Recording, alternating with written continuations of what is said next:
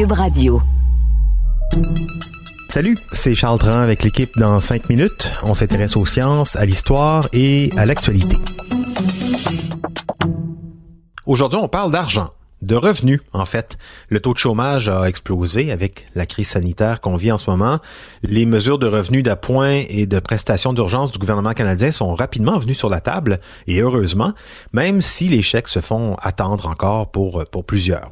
Mais la situation actuelle, elle nous pousse à considérer plus attentivement un concept souvent discuté, jamais vraiment retenu dans nos sociétés libérales et individualistes, le revenu universel.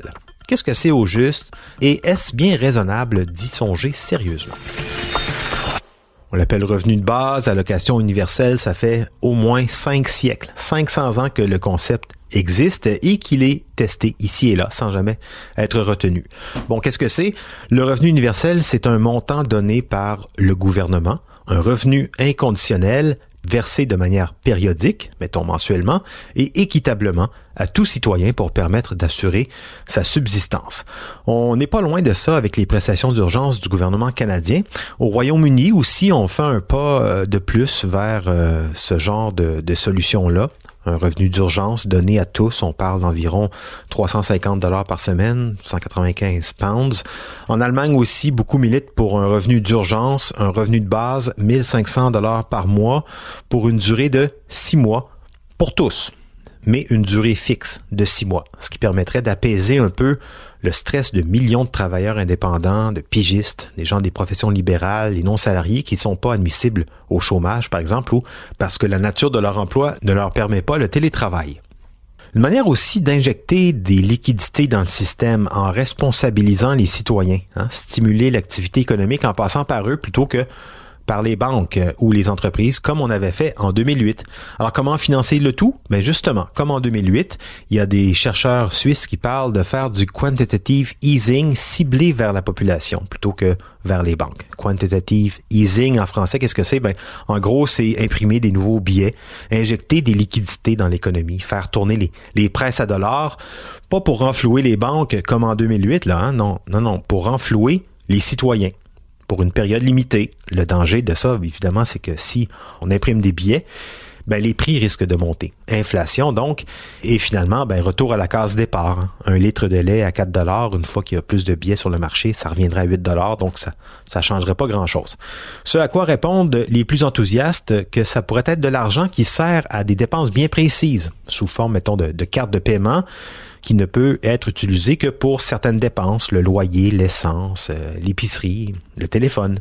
Mais bon, toutes ces solutions, ce sont des, solutions temporaires, donc des mesures de relance économique plus que de changements profonds dans la manière d'organiser l'État et sa relation avec les citoyens. Et comme on est dans un moment charnière de notre histoire, ben pourquoi pas imaginer d'aller plus loin?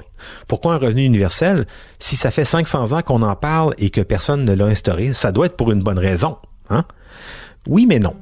Le monde change plus vite depuis quelques décennies que depuis les cinq derniers siècles. De plus en plus de postes sont automatisés, le fossé se creuse entre les plus riches et les plus pauvres, les changements climatiques ont déjà des impacts sur des populations fragiles. Un revenu universel, ça compense pour ce type de déficience de notre système capitaliste. C'est ce qu'avancent un peu les, partisans. Prenez l'exemple euh, tout simple des femmes. Le portrait d'une personne pauvre, c'est souvent une femme élevant seule euh, ses enfants Pour les personnes handicapées, physiques, mentales, c'est pas simple non plus. Pour les réfugiés, les aînés, les étudiants, il n'y a pas grand monde là, qui a une sécurité de revenus. Et la pauvreté économique, c'est une porte ouverte à d'autres problèmes beaucoup plus structurels et complexes. L'éducation, la santé, le milieu social, on connaît le tableau. Plus la situation économique d'une population est stable, plus son développement et stable, d'où l'idée d'un revenu universel. Pour les plus riches, on a pensé à tout, hein, disent les promoteurs de, l'idée du revenu universel, les impôts se chargeraient de récupérer cet argent. Le revenu universel, c'est un projet qui est souvent poussé par les partis de gauche, hein, plus sensibles à l'intérêt général, mais à droite aussi, on commence à s'y intéresser un peu plus. Pourquoi? Parce qu'on regarde un peu plus froidement les chiffres, un peu dans leur ensemble. Petite histoire racontée par Elise Mallette, une étudiante en droit à l'Université McGill, dans son mémoire. Euh, au Canada, le revenu universel, on l'a déjà essayé. En 1974, au Manitoba, le projet Minimum Income, entre 74 et 79 300 familles ont reçu une somme fixe à tous les mois durant donc cinq ans. Une somme variable selon quelques critères comme le nombre de personnes dans la famille. Résultat intéressant, oui, les gens travaillent peut-être un peu moins, réduction de travail de 5 à 10% seulement, mais qui représente la perte des deuxièmes emplois ou des heures supplémentaires. Les gens ont moins travaillé, mais ils ne se sont pas laissés vivre. Par contre, en parallèle, ce qu'on a observé, c'est une réduction de 8,5% des dépenses de santé dans la province. Moins de stress, un peu moins productif peut-être, mais une société plus en santé, de corps et d'esprit, et ça, en bout de ligne, ça revient beaucoup moins cher. Mais ça, est-ce que c'est un argument pour convaincre suffisamment une droite économique qui règne en ce moment sur l'économie mondiale? Ben, peut-être pas, sauf si, en ces temps de crise, comme on le vit présentement, on ressort sa calculatrice, on y ajoute deux, trois données, hein, la santé, l'anxiété économique, la relance, la consommation, le marché de l'emploi, le télétravail, et là, peut-être, peut-être que la perception sera différente. C'était en cinq minutes.